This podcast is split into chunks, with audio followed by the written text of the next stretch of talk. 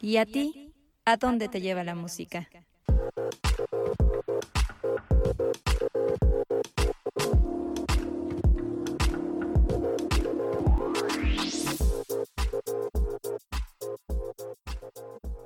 Si nos ponen la canción, el podcast. Hola, bienvenidos a un nuevo episodio de Si nos ponen la canción. Yo soy Yaya, feliz martes, feliz martes, gracias por estarnos escuchando una vez más. Les recordamos que está disponible este episodio y todos los que ya hemos presentado, tanto en Anchor como Spotify, Apple Music y Google Podcasts. Pero antes de seguir, antes de seguir con el episodio de hoy, quiero saludar a la otra parte de este proyecto, Azul. Hola Azul, ¿cómo estás? Bienvenida a un episodio más de este que esperamos que ya sea el podcast favorito de muchos. Hola Yaya, muchísimo gusto en verte, muchísimo gusto en compartir de nuevo este espacio de martes si nos ponen la canción. Muchas gracias a todos por estarnos escuchando. Si nos están escuchando es porque este ya es uno de sus podcasts favoritos y agradecemos mucho que estemos en esa lista. Y así como ya, ya, ya les mencionó en dónde estamos eh, saliendo todos los martes, les recordamos también nuestras cuentas en las redes sociales. En Instagram estamos como si nos ponen la canción y en Twitter estamos como arroba ponen la canción. Y precisamente en nuestras redes sociales pues estuvimos hablando todavía acerca del tema del episodio anterior que fue las peores canciones que nos han picado. Pues los que nos escucharon, ¿verdad? Pues acordarán que pues fue como una versión de Ventaneando Millennial y los que no nos escucharon pueden ir corriendo a darle play para que sepan de qué les estoy hablando. Y hablamos pues acerca de los artistas, también como entre ellos tenían sus indirectas muy directas con las letras de ciertas canciones. Y Angie nos recordó un dato muy interesante, ¿verdad? En el que pues están estas canciones que se dedicaron entre Katy Perry y Taylor Swift una rivalidad que prácticamente duró pues varios años, pero que al parecer ocurrió el milagro de 2020 y este año ya se reconciliaron y eso se terminó. También nos dijeron, ¿verdad? Los que nos habían escuchado en el episodio anterior, que sintieron un poquito, ¿verdad? Nada más un poquito, que Carla vino a balconearnos con todas las cosas que contamos, ¿no? Que si a mí me pues sacó este fanatismo, por así decirlo, por Pepe Madero, que si Azul terminó diciéndole emo, bueno, ¿de qué se trata? O sea, nosotros la invitamos con toda la intención y, vino aquí a sacarnos todas las verdades a la luz. Nosotros la invitamos para chupar tranquilas y ella vino con todo, pero venga, será siempre bienvenida a si nos ponen la canción. Sí, exacto. Saludos, Carla, muchas gracias por haber estado con nosotros y como te dijimos, y no fue cebollazo, ¿verdad? Ojalá sea la primera de muchas invitaciones y que aunque nos balcones, no importa. Aquí aguantamos. Entonces, que vengas de nuevo en otro de nuestros episodios en un futuro. Oye, por cierto, como dato, este, de, ¿te acuerdas que le dijimos que ella nos iba a dar la pata? Bueno, era la quien nos iba a dar la patadita de la buena suerte como Raúl Velasco. En la semana estuve viendo una serie sueca y ahí también se dan patadita de la buena suerte. Me, me, acordé de Carla, evidentemente, y, su, y sus ganas de darnos la patadita de la buena suerte como Raúl Velasco. Pues ojalá que mucho más allá de balconearnos, pues sí sea como lo que nos catapulte a todo el éxito en este podcast. Así será, así será con el buen gesto de Carla. En fin, pues bueno, esos fueron los comentarios que recibimos justamente del episodio anterior, pero eh, vamos a empezar a hablar un poquito ya del tema que les traemos hoy, que se trata de lo más escuchado en el 2020. Y empezamos con Angie. Angie que siempre nos escribe, muchas, muchas gracias. Nos dice que su artista del año definitivamente fue Taylor Swift, que ella le ayudó a salir de este hoyo llamado 2020, que para muchos es el hoyo y el peor año de su vida o de nuestra vida, ¿no? Y nos comenta justo que no puede elegir una sola canción, puede ser el mix de I Did Something Bad, The Man, eh, Mad Woman o Happiness, pero pues definitivamente Taylor Swift fue su artista favorita del año y además pues un apoyo o soporte emocional de alguna forma. Y también Corina nos dice que su canción es Le Petit Mort de José Madero, el gran José Madero, como lo amo también. Eh, y ella nos dice que por lo menos para ella tiene todo que ver en este 2020. E hizo este comentario peculiar, no quise preguntar más porque nos dice, eso de coger sin compromiso y ahí se quedó. No sé qué, qué, haya pasado para Corina en este 2020 y que pues esta canción, pues bueno, para ella es la canción del 2020. Hijo mano, hijo mano, de esos temas tal vez no sé si queremos hablar, ¿verdad? En este episodio. No, quizás no, porque vamos a hablar de lo más escuchado. Entonces, sigamos con esto. Christoph eligió In Your Eyes de The Weeknd, ¿no? The Weeknd que, hijo, les adelantamos que pues va a tener muchas menciones durante nuestro episodio de hoy, porque pues sí, no solamente para Christoph, sino también para muchos, muchísimos, es uno de los artistas más escuchados. Y finalmente, ¿verdad? Otro de los más escuchados seguramente, J Balvin, Ana pues eligió una de las canciones con las que todo el mundo ya está ansioso por salir a perrear, ¿no? Mientras tanto, pues a perrear en la sala o en donde, donde se pueda mientras seguimos en casa, ¿no? Yo me quedo en causa a perrear y ella elige Azul de J Balvin para bailar. Gran canción, muy, muy, muy buena para perrear. esa yo creo que tan, tan perreadora no, no es, pero está padre. ¿no? Está padre. Tiene otras. Creo que, por ejemplo, Blanco a mí me gusta más. Sí, de todo. Ah, ¿verdad? Sí. No sé, rojo también está padre. Está muy padre, a mí me gustó esta cosa tan novedosa de ponerle colores a sus canciones. A mí, a mí que es muy difícil aprenderme el nombre de las canciones y de las bandas, o sea, se me facilita mucho ubicar por color una canción, entonces estuvo muy padre. Bien por J Balvin. Muy didáctico J Balvin, muchas gracias, ¿verdad? Y bueno, pues con todas estas canciones que ya les mencionamos, como ya se los hemos dicho desde el primer episodio, se los anunciamos, que vamos a hacer unas playlists que ya muy pronto, muy pronto van a estar listas en nuestro perfil de Spotify. Estén atentos porque lo vamos a anunciar cuando ya estén, donde pues vamos a ir compilando eh, las canciones por cada uno de los temas que hemos ido hablando. Y ahora sí, ahora sí, sin más, sin más preámbulo, llegó el momento de hablar de los más escuchados en este año, que fue tan raro, pero que estuvo lleno de muchísima música.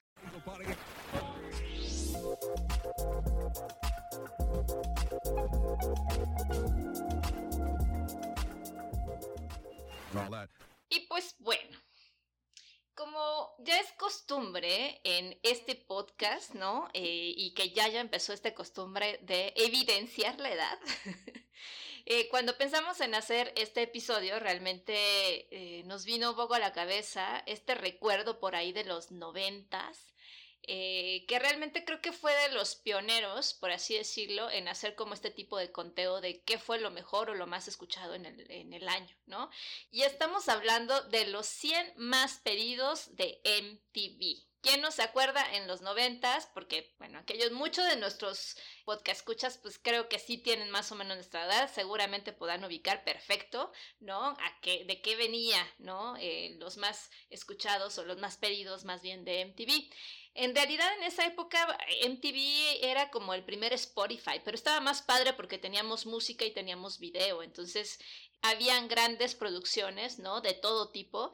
Y pues veíamos desde el número 100, ¿no? O sea, el conteo que hacía MTV era desde el número 100 hasta el número 1, el gran ganador. Mientras tanto, eh, pues teníamos estos conductores, los DJs, Arturo, Ruth, Alfredo, Edith, etcétera. O sea, todos los conductores que estaban en MTV en esa época y que justamente platicaban sobre la música, las bandas, los artistas y algunos sucesos importantes que los haya rodeado eh, durante ese año. Justo digamos que nos echamos un gran clavado a la caja de recuerdos, ¿verdad? De cuando éramos felices y yo no sé por qué demonios queríamos ser adultos, ¿verdad? Alguien nos vendió esa idea que nos compramos y que yo no sé por qué demonios la compramos. Pero bueno, con esta mirada al pasado, precisamente los 100 más pedidos, pues era el especial que transmitía MTV Latinoamérica y en el que estaban los 100 videos más votados durante todo el año. En esa época que pues no teníamos apps, que ni redes sociales, que lo que estaba como más fuerte eran los sitios de internet, pues las votaciones se hacían en el sitio de MTV Latinoamérica. De ahí pues se sacaba este conteo. En el año 2000 tuvo como un parteaguas, ¿verdad? Muy importante, porque se hizo la división entre los conteos para la región norte, no, o sea, MTV Norte, que incluía a México, y otro conteo diferente para la región de MTV Sur, que es Argentina. Eh, la fecha de transmisión en ambas regiones, ¿no? Pues era la misma, la penúltima semana del año, y se dividía en 20 videos por día. Y después se hacía una compilación ya hacia el cierre del año, ¿no? Ya era como, pues ya ahora sí para concluir. El sábado se transmitían los videos del 100 al 51 y el domingo, pues la siguiente parte que abarcaba del 50 al número uno, que era el más pedido. ¿Tú cuál veías? ¿Veías el de los 20 cada día o te aventabas más bien el de sábado y domingo? Pues creo que yo tenía mucho tiempo libre y veía los 20 y luego volví a ver los 100.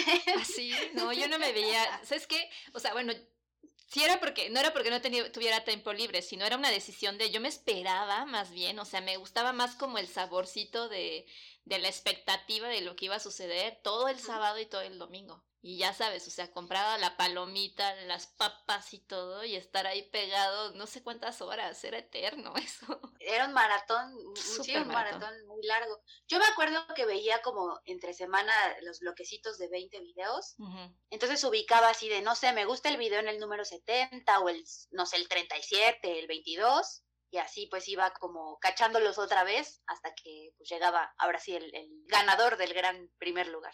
Ay, no, era muy divertido, era buenísimo verlo. Yo, yo sé que puede ser muy teto para muchos estar hablando de esto, pero era fascinante realmente, ¿no? ¿Y ¿Alguna vez llegaste a votar? Sí, seguramente sí, claro. Sí, eh, oye, pues claro, sí, yo tenía mi correo arroba mtvla.com. Ajá, ajá, yo también llegué a votar. qué, qué loco. Eran buenos tiempos, la verdad es que sí lo era. Pues sí.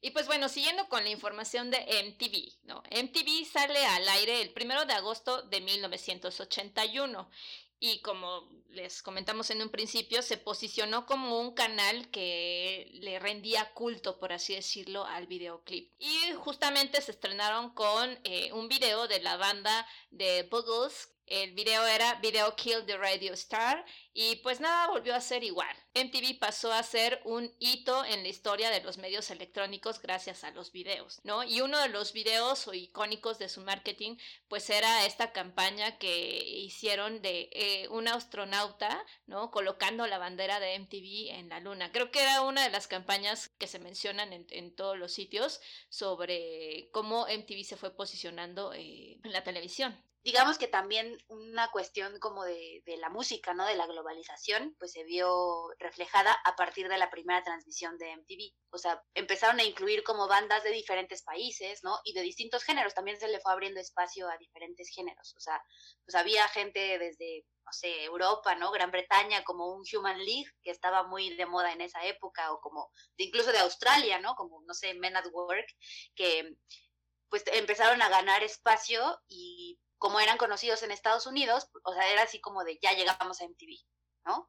Y no solamente ellos tuvieron éxito, también pues se vio reflejado esto, ¿verdad? Para pues todos los dueños de las disqueras, ¿no? Tanto de las disqueras como firmas, como de los de las tiendas donde íbamos a comprar los discos, porque pues antes, sí, poquito después de que se inventó la rueda y se descubrió el fuego, nosotros comprábamos cassettes y CDs en tiendas especializadas en cassettes y CDs. Saludos a todos los que estamos evidenciando la edad ya con, todo este recuerdo de MTV, pero pues como les decía, pues justamente se veía reflejado en que los artistas que salían en el canal, pues las ventas de sus discos se incrementaban muchísimo, ¿no? O sea, significativamente los números subían.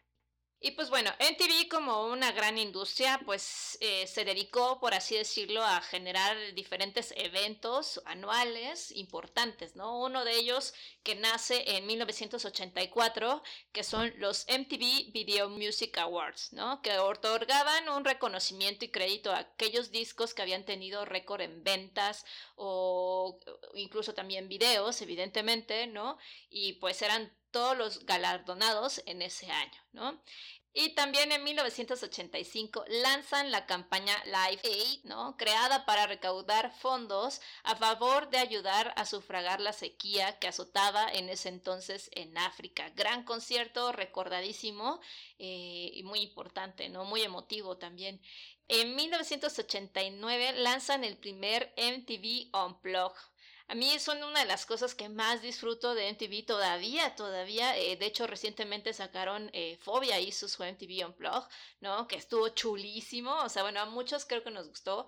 Este, y en fin, o sea, estos MTV Unplugged eh, muy importantes. Es como un concierto, es súper acústico. Además, es un aforo muy pequeño. Entonces, aquellos afortunados que llegan a estar en un MTV Unplugged wow, yo los envidio muchísimo, sea el artista que sea, yo creo que musicalmente logran tener una calidad súper chingona y pues los músicos a unos cuantos pasos de distancia hace una experiencia súper, súper padre. Híjole, tocaste una fibra sensible de mi corazón con esos conciertos, porque ayer estaba escuchando el de Fobia. Mi canción favorita de Fobia, ¿verdad? Yo sé que se lo preguntaban y lo querían saber, por eso se lo puedo decir. Es No eres yo. Y la versión que hicieron para, para este, no manches, está increíble. Bueno, a mí me gustó muchísimo y creo que sí, no sé, o sea, como que de pronto mi, mi, mi perspectiva es que les faltó como un poco, a lo mejor invitar a alguien, ¿no? O sea, hacer alguna versión muy, diferente a lo que hemos escuchado de Fobia. Están buenas, están muy buenas, pero sí me hubiera gustado a mí escuchar que colaboraran con alguien más. Ay, no, a mí no. Yo prefiero que se queden así como muy lo que son, ¿no? O sea, a mí a veces el que tengan invitados como que me arruina la rola, ¿sabes? Porque si es tu rola favorita con ellos, con Leo en este caso, ¿no? Guapazo, guapazo además. Es como de, ay, no sé, no me imagino de repente que salga ahí Jimena Sariñana, ¿no? Eh, no sé, las clásicas invitadas de hoy en día y que digas, ay. De hoy en día. es que sí, o sea, las, las chavitas. O sea, de... No manches, Jimena Sariña. Ay, yo, yo, es que yo decía que eran las chicas de hoy, por así decirlo, porque son las que invitan a todos. O sea, la gusana las invita, que si ahorita fobia, que si han cantado con Zoe. O sea, me refiero, por ejemplo, a Jimena Sariñana, a Natalia Lafourcade, que sí. O sea, no estoy en contra y creo que son muy, muy buenas. De hecho, me gustan muchísimo de sus rolas, pero de pronto podrían hacer otras cosas más interesantes. Entonces, a mí sí me gustó que, que no hayan invitado y que no sé, se mantuvieran muy fobia, muy ellos. Puede ser. Ah, invitamos, ¿verdad?, a todos los que nos están escuchando a que nos cuenten en nuestras redes sociales qué les late más. Si haya, que haya colaboraciones especiales para hacer versiones muy distintas o que se mantengan un poco más fiel como a las raíces y al sonido característico de las bandas. Ahí cuéntenos en arroba, eh, ponen la canción en Twitter y en si nos ponen la canción en Instagram y vamos viendo. Yo sí de pronto soy team hagan colaboraciones, no todas, no todas, pero, pero sí me gusta así como que la sorpresa sea, ah, y ahora tenemos un invitado y ahora vamos a hacer esto, ¿no? Que, suene muy diferente a lo mejor a una canción. Pero pues vamos a ver, ahí tú ya, ya contaste lo tuyo, que la gente nos vaya contando qué prefiere. Sí, yo, es que en ese sentido yo creo que yo soy muy boomer en realidad, o sea, yo así mantengo lo clásico, lo viejito. En esta sala de podcast no vamos a juzgar a nadie. Y menos, ¿verdad? Después de todo lo que ya hemos confesado y evidenciado en este podcast. Pero, pues sigamos hablando de MTV. Sabemos que pues había otros formatos de programa, por llamarlos de alguna forma, adicional a pues la, la, parte medular de MTV que eran los videos, ¿no? O sea, en el 92 pues empezaron con el primer reality show que fue The Real World, que pues llamó como mucho la atención y digamos que esa, esa frase me encanta, hizo voltear las miradas ¿no? A, pues la gente real, la gente del mundo, pues metida en, en una casa con una dinámica como, pues aparentemente, ¿verdad? Real, que sabemos que pues los realities de real tienen el nombre. Pero bueno, el primero fue ese. De ahí, pues hubo otros formatos, como pues los dibujos animados, ¿verdad? Como Beavis and Butthead en 1993. ¿Quién no recuerda a esos amados y odiados personajes de MTV? Eh, vino otro reality después, Road Rules en 1994, True Life en 1998. Y bueno, en octubre del año 2000 fue como la joya de la corona, ¿verdad? Cuando anunciaron que había una serie llamada Jackass. Otros amados y odiados, que paréntesis, abro paréntesis, yo vi una foto que andaba ahí en Instagram de Johnny Knoxville, de Steve O, y me parece que Bam era el tercero que salía en la foto, donde ya están todos pues canosos, todos ya pues evidenciando la edad, ¿verdad? Entonces dije, ah, caray, o sea, estos eran los que hace 20, 20 años se aventaban en la patineta sobre tachuelas, que se daban con estas eh, pistolas de bolitas de pintura, ¿no? Que de pronto Party Boy bailaba en tanga en, en Tokio, ¿no? Así a la mitad de la calle. Pues sí, un formato de programa que rompió pues muchas reglas. Yo creo que a partir de ahí pues llevó a, MTV a una pues transformación, cediendo espacios más hacia la llamada era digital, por llamarlo de alguna forma, que pues ahora tenemos YouTube afortunadamente, ¿verdad? Para buscar ahí, pues, las presentaciones de los MTV Video Music Awards, ¿no? O que ciertos eh, episodios de programas que queremos ver, porque, pues, hay quienes, pues sí, son de la vieja guardia y que de pronto extrañamos al viejo MTV y quienes se han adaptado a realities como Acapulco Shore, ¿no? De pronto, y otros que pues al no adaptarse han encontrado en otras plataformas la manera de seguir disfrutando pues la música y los videos que les gustan. Y, y fíjate que no nada más aquellos que extrañamos MTV, este, pues quisiéramos, ¿no? Volver a ver, por ejemplo, los 100 más pedidos en MTV estaría genial, ¿no? Este, pero yo creo que el, mismo MTV voy a atrever a decir esto, pero el mismo MTV está buscando, ¿no? Regresar a ciertos formatos que, pues porque, no sé, en algún momento en el que también MTV redujo los videos, ¿no? La cantidad de videos reproducidos para poner todos estos programas, ¿no? Yo creo que desde ahí MTV fue perdiendo público, ¿no? Y en el 2018, no, 19, aquí en México volvieron a hacer el MTV eh, Real World. Y la verdad es que al principio todo el mundo estaba como muy emocionado. Eh, yo formé parte del proyecto. Y este, pero la verdad es que no tuvo nada de pegue, porque además no era algo que no iban a transmitir en el canal, sino fue a través de Facebook. Entonces creo que desde ahí también fue un primer error, ¿no? Y luego iban a retomar Making the Band con, con ah, Puff Daddy. Vuelvo, los grandes directores de MTV estaban muy ¿cómo decirlo?, interesados en retomar estos formatos. Decíamos, es que yo creo que saben que están perdiendo público porque estas plataformas digitales, como bien las, las, acabas de mencionar, como Vivo o YouTube, ¿no? Les han estado robando esta parte del, del público y quieren retomar ciertos programas que en su época fueron como épicos, ¿no? Pioneros y que, pues no sé, tal vez por ahí le andan buscando. No sé, eso fue en el 2019 y no sé qué habrá pasado para ellos en el 2020, cómo les esté funcionando y si sigan teniendo en la cabeza estas ideas, pero vaya, yo, yo sigo extrañando al MTV viejito porque pues era una industria muchísimo más agradable. Pues, pues ya dijimos, para todo hay, ¿no? Para todos hay y pues ahí vamos a ir viendo si es que siguen apostando por este tipo de formatos, o sea, como, como volver, ¿no? A, a Back to Basics, ¿no? A esas cosas que en algún punto atraparon a la atención de las generaciones anteriores, si es que pueden atrapar a las de las generaciones de ahora, o si pueden traer, pues, a través de esta llamada industria de la nostalgia, a la remembranza por aquellos tiempos. Pues ojalá, ojalá. En fin, vamos a empezar ya con el conteo y, dejemos ya eh, más bien paso a lo más escuchado en este 2020. Ahora sí, después de este gran viaje a los recuerdos y al pasado, volvemos al presente, volvemos a 2020 y vamos a hablarles de las artistas más escuchados en México. En el lugar número 5 está Billie Eilish, para la chaviza justamente, ¿verdad? Al igual que en el 4, Dana Paola, ¿no? La, dos de las artistas más escuchadas en el país. En el tercero está Shakira. En el número 2 está una de las artistas que más me gusta, yo sé que morían por saberlo, por eso se los cuento. Ella es Dua Lipa. Que por cierto, Azul y yo platicábamos el otro día, estábamos pues con mucha ternura. La verdad es que a mí sí me dio mucha ternura, ¿no? Lo que pasó de cuando le contaron, bueno, no le contaron, ¿verdad? Anunciaron que estaba nominada a seis premios Grammys, ¿no? Para la entrega que va a ser en enero de 2021, ¿no? O sea, como pues ella terminó en un ataque de entre risa nerviosa y lágrimas de felicidad y, o sea, como de demasiadas emociones, ¿no? un cúmulo de emociones al enterarse de estas nominaciones.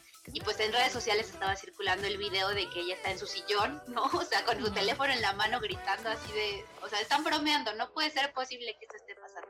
A mí me dio mucha ternura, es lo que platicaba con nosotros.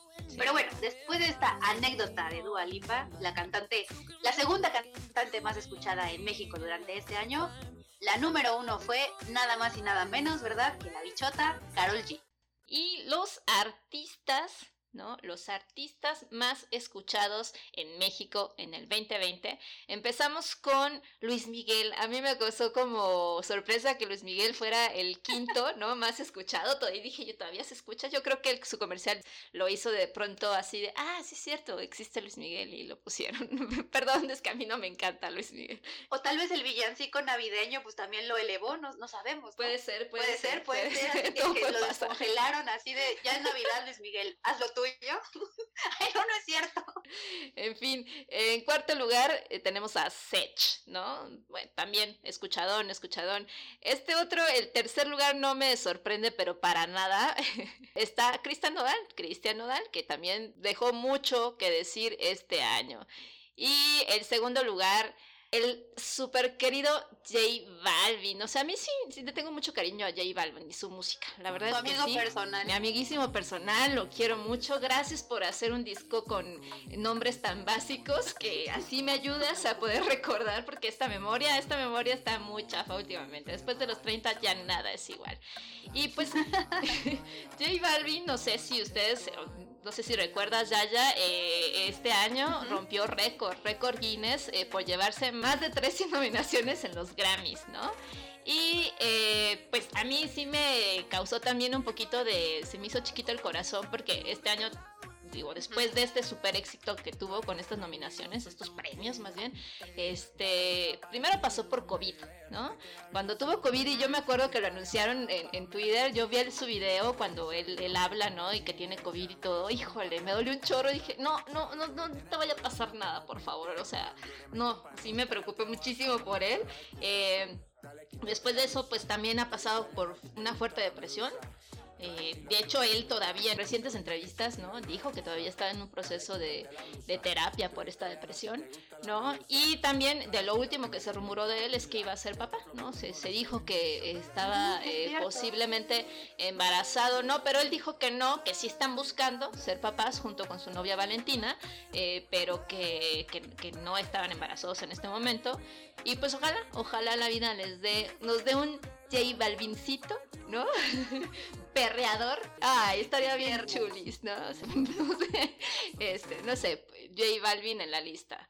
Y el número uno, el gran Bad Bunny, ¿no? O sea, estos dos al final, pues sí, que se note que en México peleamos con todo. Wow, sí, está como surtido rico, ¿no? O sea, de Luis Miguel a Bad Bunny está muy raro, pero pues esto de todo, ¿eh? con la información de Spotify, esto es los artistas y las artistas que más escuchamos este año. Y de todo surtido rico, ¿eh? No nada más de la música, sino también hay galanzones surtido rico. Surtido rico para todos hay. Pero bueno, de esa lista de esos cinco, mi querida Azul, yo sí te cedo el honor y el privilegio de elegir al que quieras, yo ahí sí no me meto. ¿De plano? Híjole, no sé. Bueno, ya lo voy a decir. es que los reggaetoneros yo creo que son cumplidores, entonces yo me quedo con el 1 y el 2 definitivamente, no sé. En esta sala de podcast no juzgamos a nadie, no juzgamos a nadie, y como no juzgamos a nadie, yo por eso me voy a quedar con el lugar número 5, ¿no? El cantante de los álbumes más exitosos en México durante este año. Ese sí, Maluma,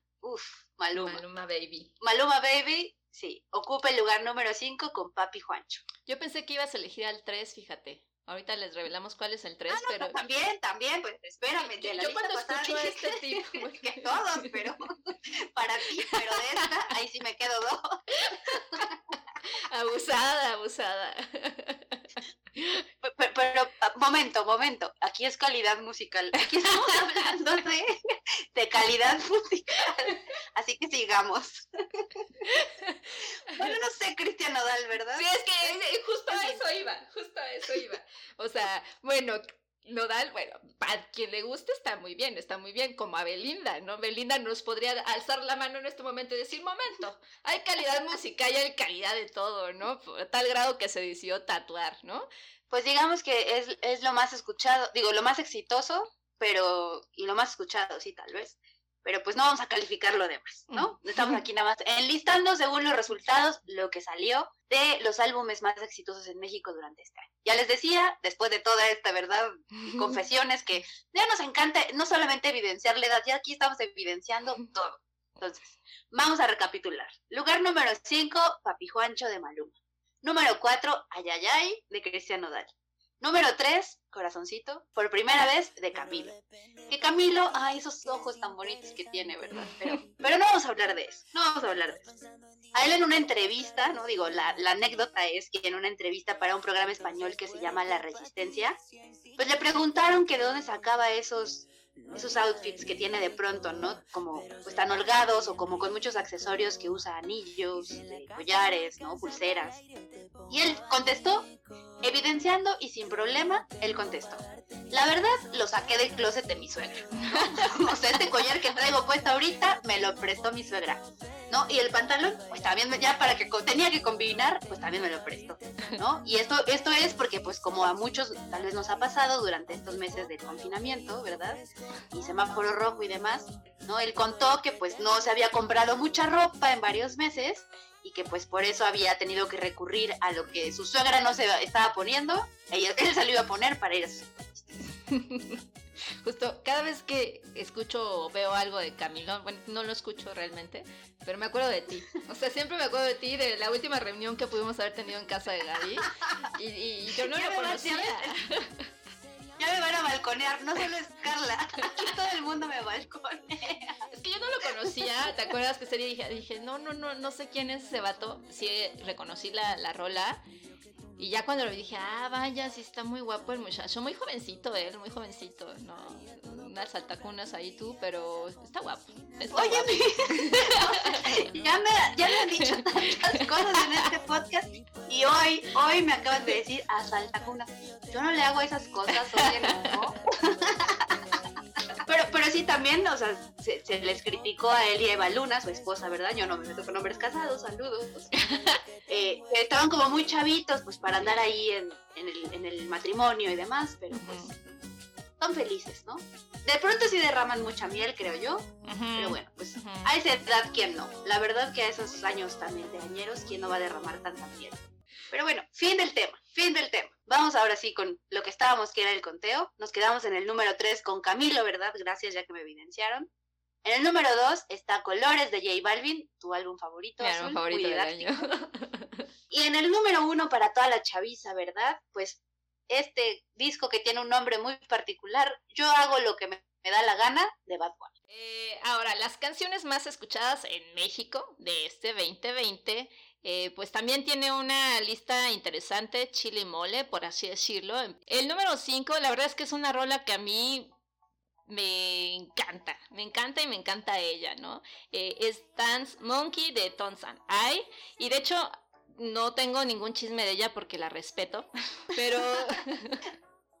no, es que es increíble, o sea, yo la verdad la, la admiro un chingo, la admiro un chingo y quiero citar literalmente lo que dijo Tony Watson, ¿no?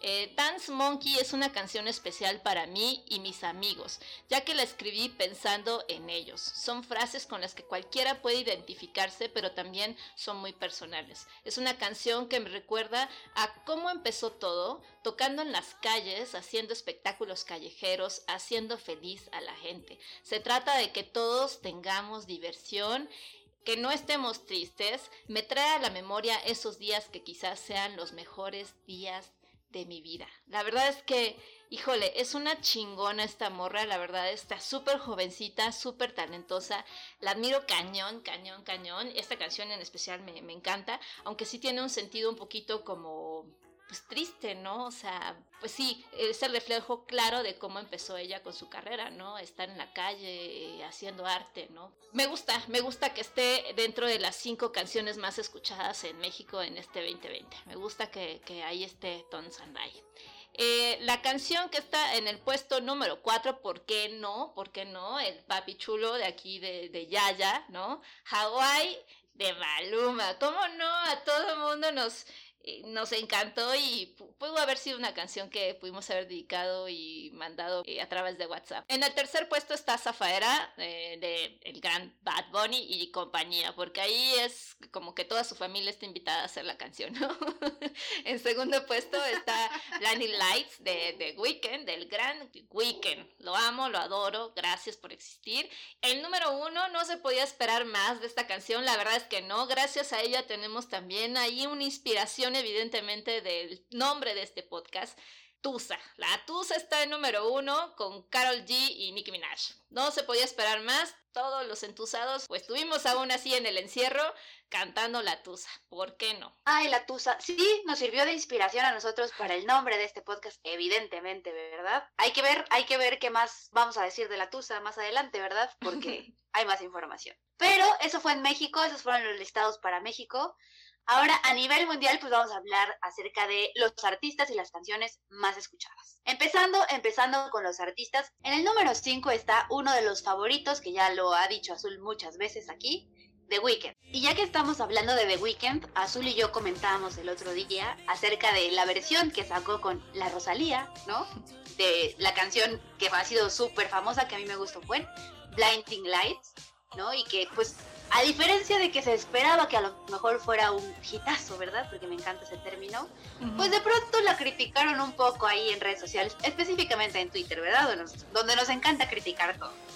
Y porque pues pareció como extraña, un poco extraña esta combinación entre la Rosalía, ¿no? Y The Weeknd.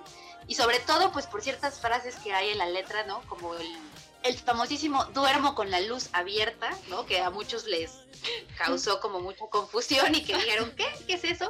Que se explicó, ¿no? Se explicó que era una cuestión de, que viene de una frase en catalán, Ajá, es una traducción literal al castellano de una frase en catalán, pero no deja de, de, parecer como extraña, ¿no? Y que incluso decían que si The Weeknd era quien había hecho la traducción y por eso decía duermo con la Pero pues ya veremos, ya veremos si la Rosalía es una de las invitadas, ¿no? Al espectáculo del medio tiempo que va a tener The Weeknd, que fue el artista elegido para el Super Bowl en febrero de 2021.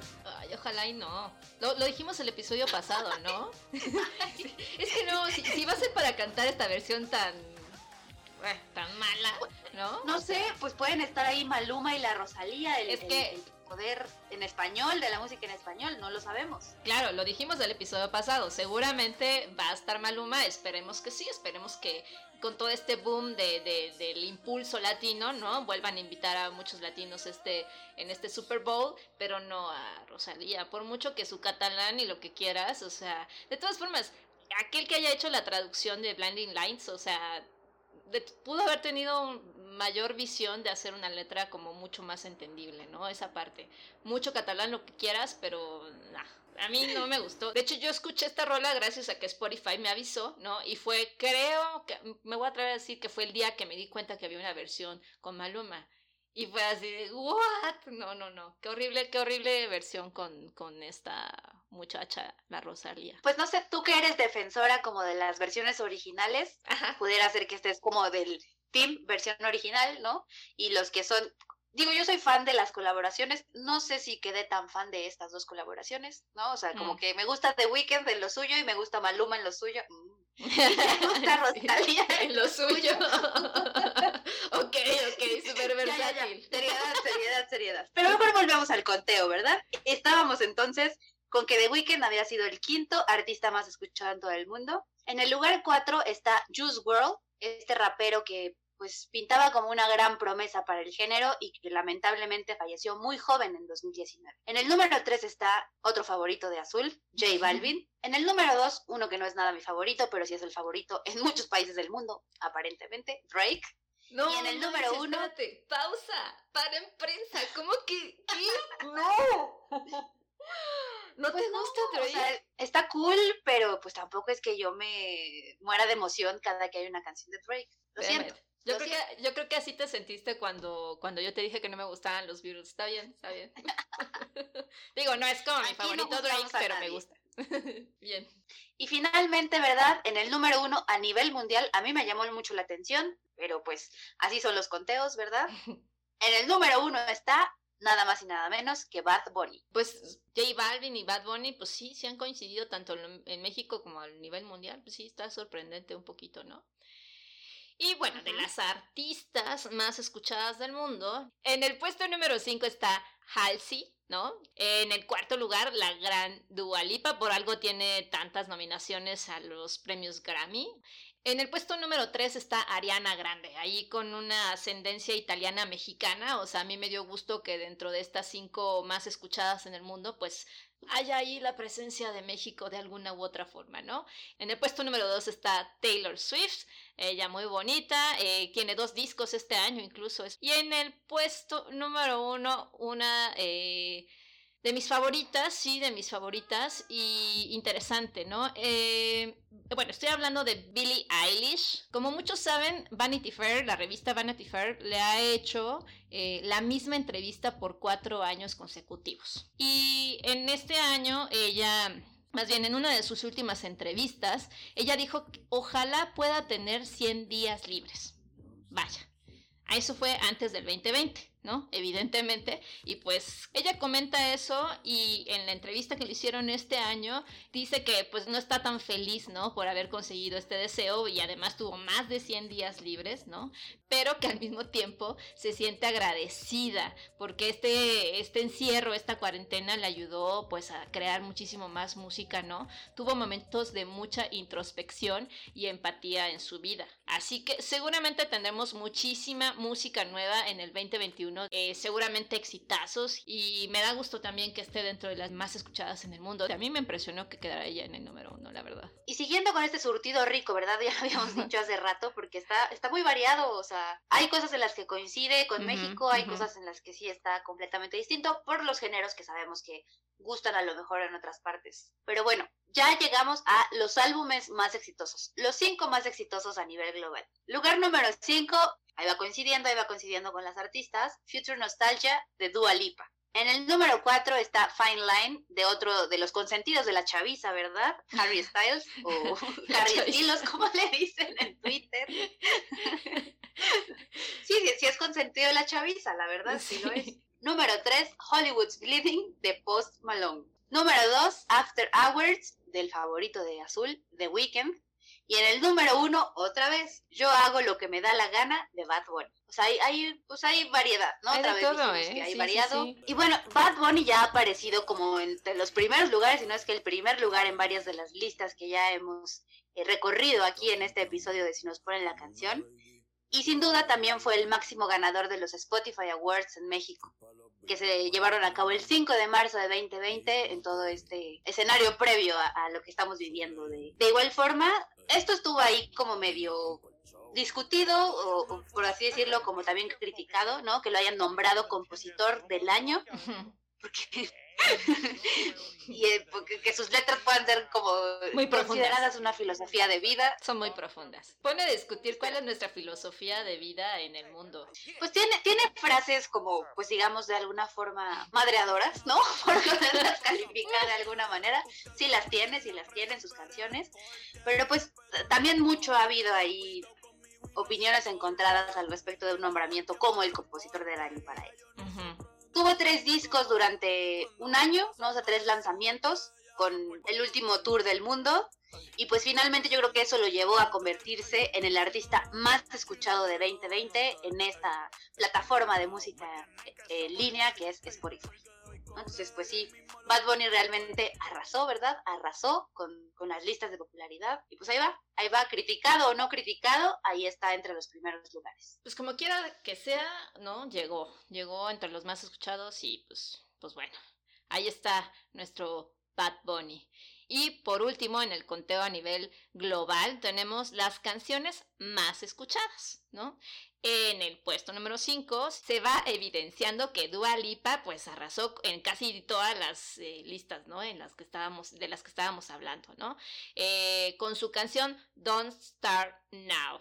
En el cuarto lugar está Saint John eh, con su canción de Roses.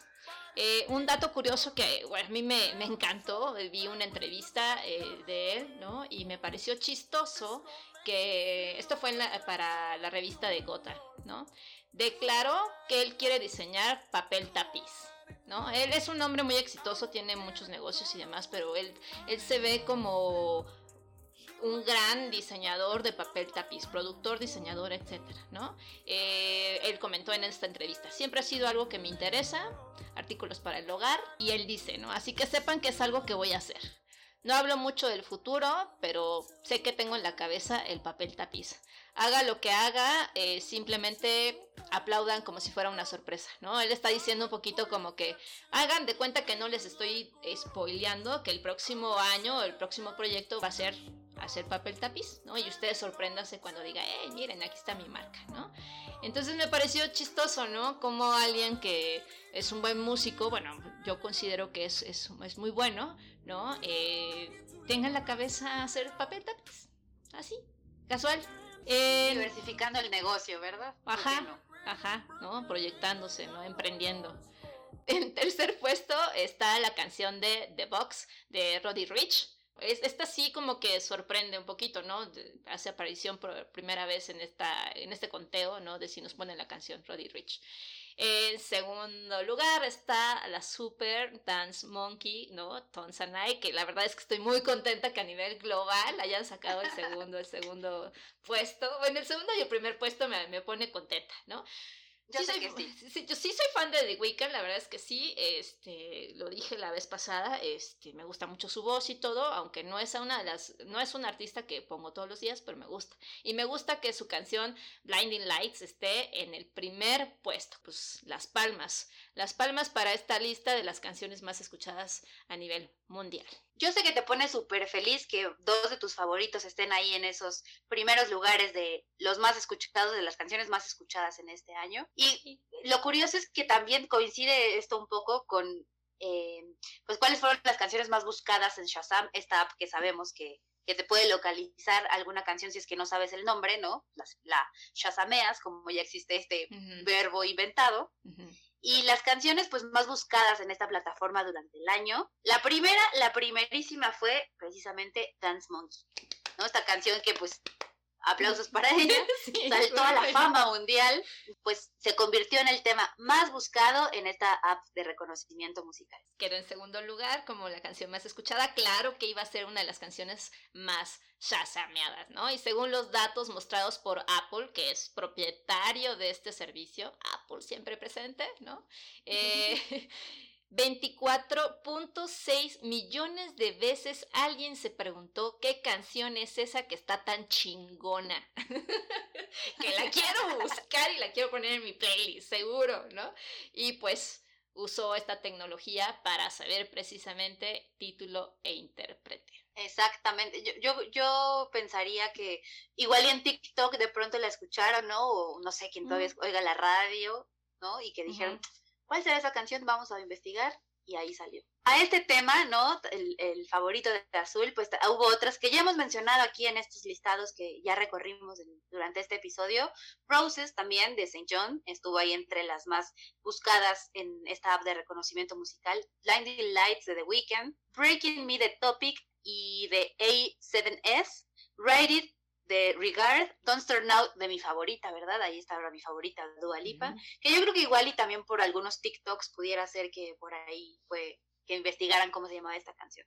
Pues Memories de Maroon 5, esa no me gusta, cabe aclarar. Y otra que también fue la super reina de TikTok, ¿no? El remix que lanzó de Savage Love, Jason Derulo, también fue una de las canciones más buscadas. Falling de Trevor Daniel y por último, Someone You Love de Luis Capaldi. Y ya que hablamos de Apple, según Apple Music, ¿no? La canción más escuchada en todo el mundo fue The Box de Roddy Rich, que pues a mí me sorprendió que apareció únicamente una sola vez según Spotify, ¿no? Bueno, lo que ya mencionamos anteriormente.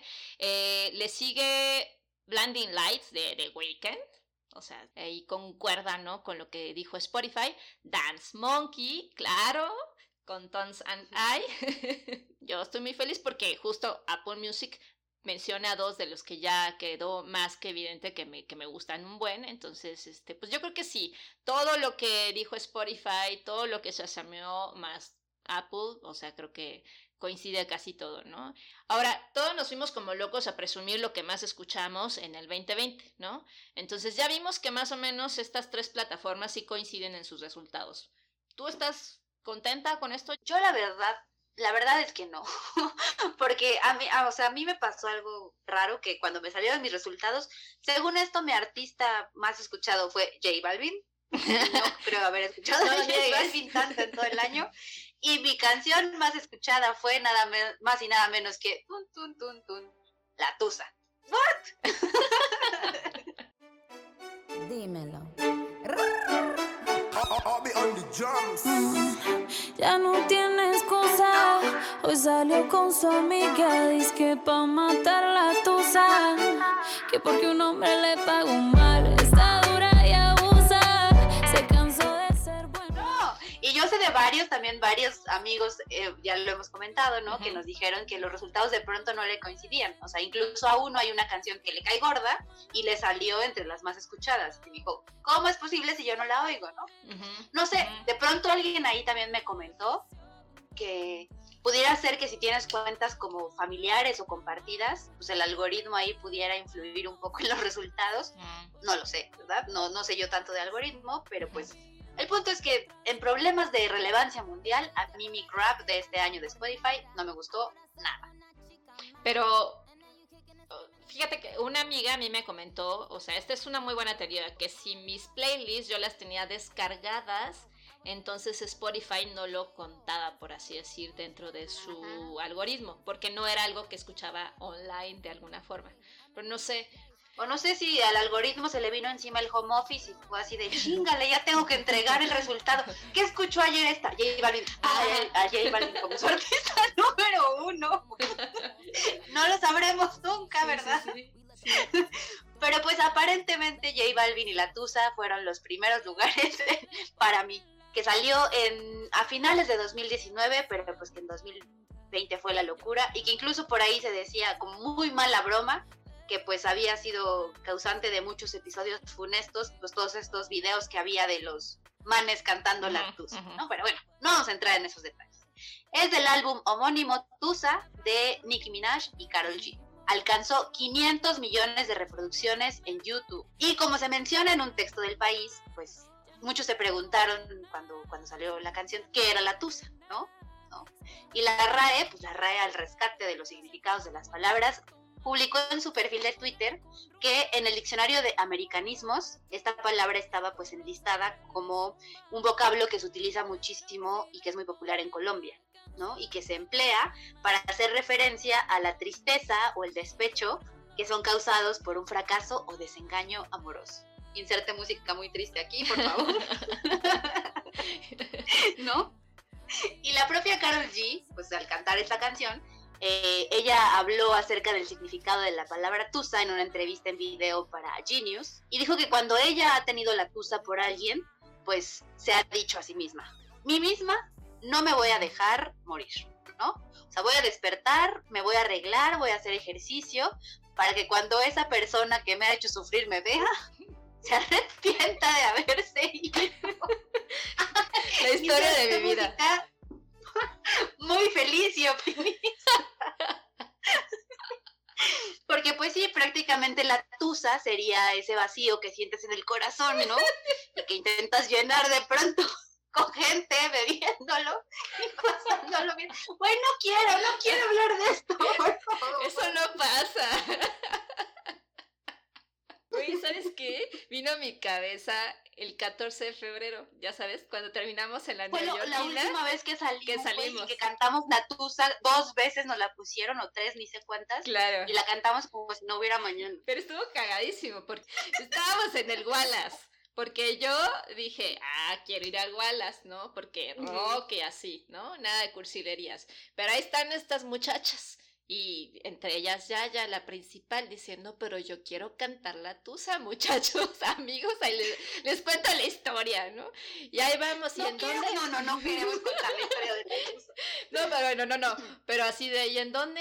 Porque ya era tarde, amigos, ya era tarde, y dijimos, ¿dónde podemos ir a cantar la tusa? Entonces cruzamos y estaba la neoyorquina, y me acuerdo que lo que le preguntamos a la, a la persona de seguridad que estaba en la puerta es de, ¿ya tocaron la tusa? Y así, era lo que nos importaba ¿no? Y sí, la terminamos cantando como tres veces porque pues corazón vacío. Y bueno, después de toda esta risa y demás, ¿verdad? Vamos a la seriedad otra vez, ¿no? Porque una psicóloga clínica de la Pontificia Universidad Javeriana, que se llama Tatiana Colón, ella dijo que la tusa es una reacción emocional frente a la pérdida que supone la ruptura de pareja, ¿no? O sea, textualmente dice, como en todo duelo, una persona entusada intenta por momentos negar la situación dolorosa emocionalmente. Y para eso, como ya lo había mencionado Carol G, acude a mecanismos sociales como la rumba, el consumo de alcohol, escuchar música de despecho, reunirse con sus amigos y conversar alrededor de experiencias similares buscando aminorar el dolor que se te siente. Se dispara cuando uno como mujer escucha la canción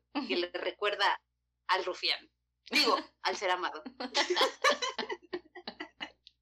al rufián, al rufián, al Chernobyl, pues al Fukushima. Inserte el, el, nombre que quiera. el adjetivo que quiera. En fin, no, pues eh, la Tusa, ¿no? La Tusa tenía que estar presente en este episodio definitivamente. Nos guste o no nos guste, pero bueno. Yo la verdad es que eh, pues traigo algo muchísimo más ñoño que la tusa. Ya hasta me va a dar vergüenza hablar de esta ñoñez que traigo. No, si a mí me da vergüenza la tusa, Chihuahua. pero bueno. Yo como lo mencioné, o sea, la canción que a mí Spotify eh, sacó como que fue la que más escuché, pues en realidad dije, no, no es cierto. No, eso no es cierto. No quiero hablar de esta canción.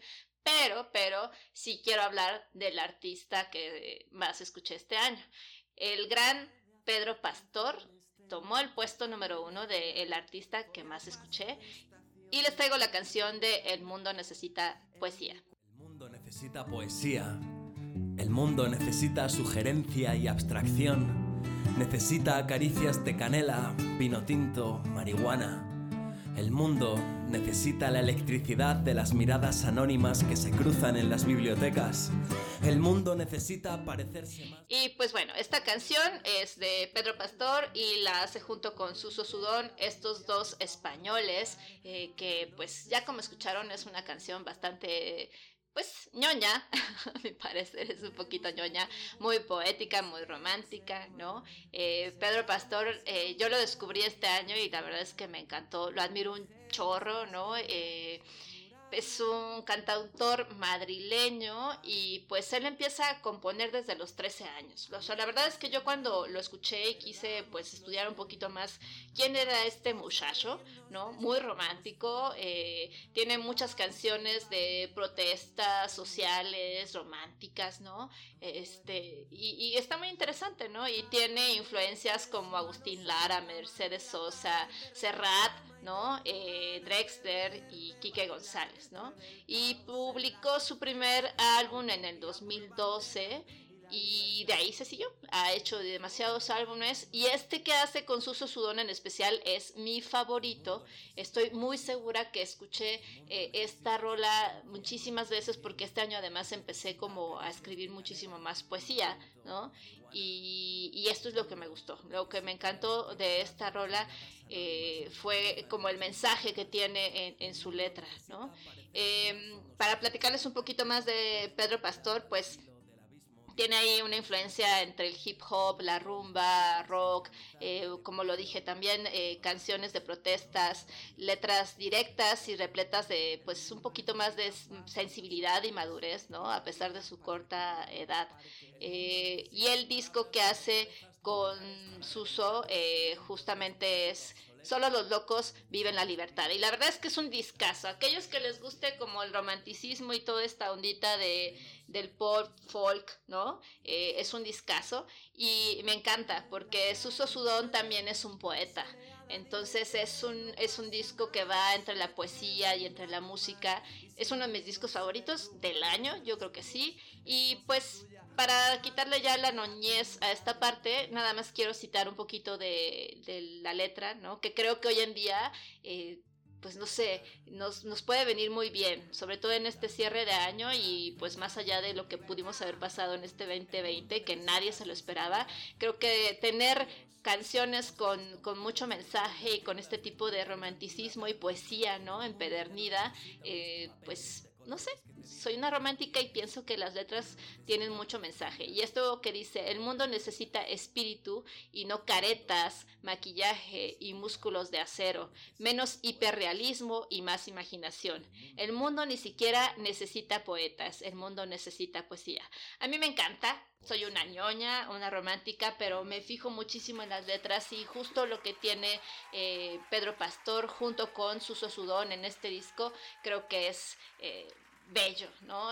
como también lo mencioné en el episodio pasado, eh, para mí las letras son una joya y lo que dice esta canción, que por eso la elegí, porque sí considero que a estas alturas eh, de las cosas que hemos estado viviendo y que para cerrar un año y podamos empezar tal vez con un poquito más de optimismo, no sé, pensar que el mundo necesita poesía a estas alturas podría ser algo bastante positivo y que nos pueda ayudar un poquito a levantar estos ánimos definitivamente qué contraste tan grande hubo entre todas las canciones que revisamos hoy. O sea, pasamos a la ternurísima y al, como pues sí, la melosidad de esta última canción que tú trajiste de tu artista, del año en, en Spotify, a todo lo que ya habíamos revisado con The Weeknd, con Dance Monkey, con Bad Bunny, con J Balvin, ¿no? Que mencionaste que era otro de tus favoritos. Y definitivamente, pues sí, volvemos al mismo punto de surtido rico, ¿verdad? La las canciones aquí, las playlists que tenemos todas a nivel personal, sin duda pues están integradas por diferentes géneros y, canciones que nos llevan, ya lo hemos dicho muchas veces, a momentos, lugares y personas.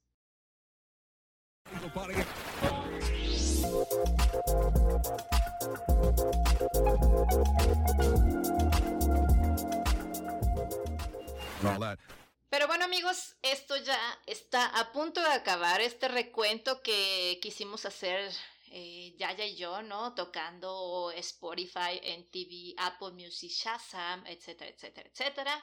Creo que hubo demasiada información, espero que les haya servido, pero vamos con nuestra gustada sección de qué aprendimos el día de hoy, Yaya. Y pues creo yo que uno de los primeros puntos podría ser que pues sí hay eh, gustos, por así decirlo, regionales o locales, ¿no? En cuanto a música. Sin embargo, a nivel global, pues sí coincidían muchas cosas, ¿no? Sí coincidían muchos artistas, sí coincidían muchas canciones. Y pues por algo son no solamente de los más escuchados, sino pues también de los más eh, queridos por la gente, ¿no? A nivel mundial. Sí, muy interesante, muy interesante que haya coincidido muchísimo toda esta información. Pues muy bien, y yo aprendí, porque no lo tenía muy claro, pero ya, lo, ya quedó muy claro, el significado de estar entusada es el duelo frente a una ruptura amorosa. Les recordamos que nuestro siguiente episodio, el primero con el que vamos a empezar 2021, va a estar listo el próximo martes y nos pueden encontrar en Anchor, Spotify, Apple Music y Google Podcast. Y justamente vamos a hablar en nuestro próximo episodio acerca de la canción para recibir el año. Así que pónganse listos y mándenos ya cuáles son los temas con los que ustedes pretenden iniciar de la mejor manera 2021. Necesitamos una playlist empoderadora que nos ayude a salir de este 2020 tan lleno de baches, ¿verdad? Entonces ahí pónganse uso con sus canciones para recibir el año y cuéntenos a través de las redes sociales. Eh, les recordamos que estamos en Instagram como si nos ponen la canción y en Twitter como arroba ponen la canción. Ahora sí estamos listos para decirle adiós a 2020, un año muy raro que entre todas las cosas pues significó también el inicio de este proyecto, el inicio de si nos ponen la canción. Gracias a todos, nuestros mejores deseos, feliz 2021 y nos escuchamos aquí, chiste de tío, jojo, el próximo año. Gracias amigos, gracias por estarnos escuchando. Les deseamos lo mejor para el 2021, que el 2020 se quede atrás para todos y que haya muchísima música por compartir en este nuevo año. Gracias, los queremos mucho, cuídense mucho, feliz año y que todos sus propósitos se vuelvan realidad. Adiós.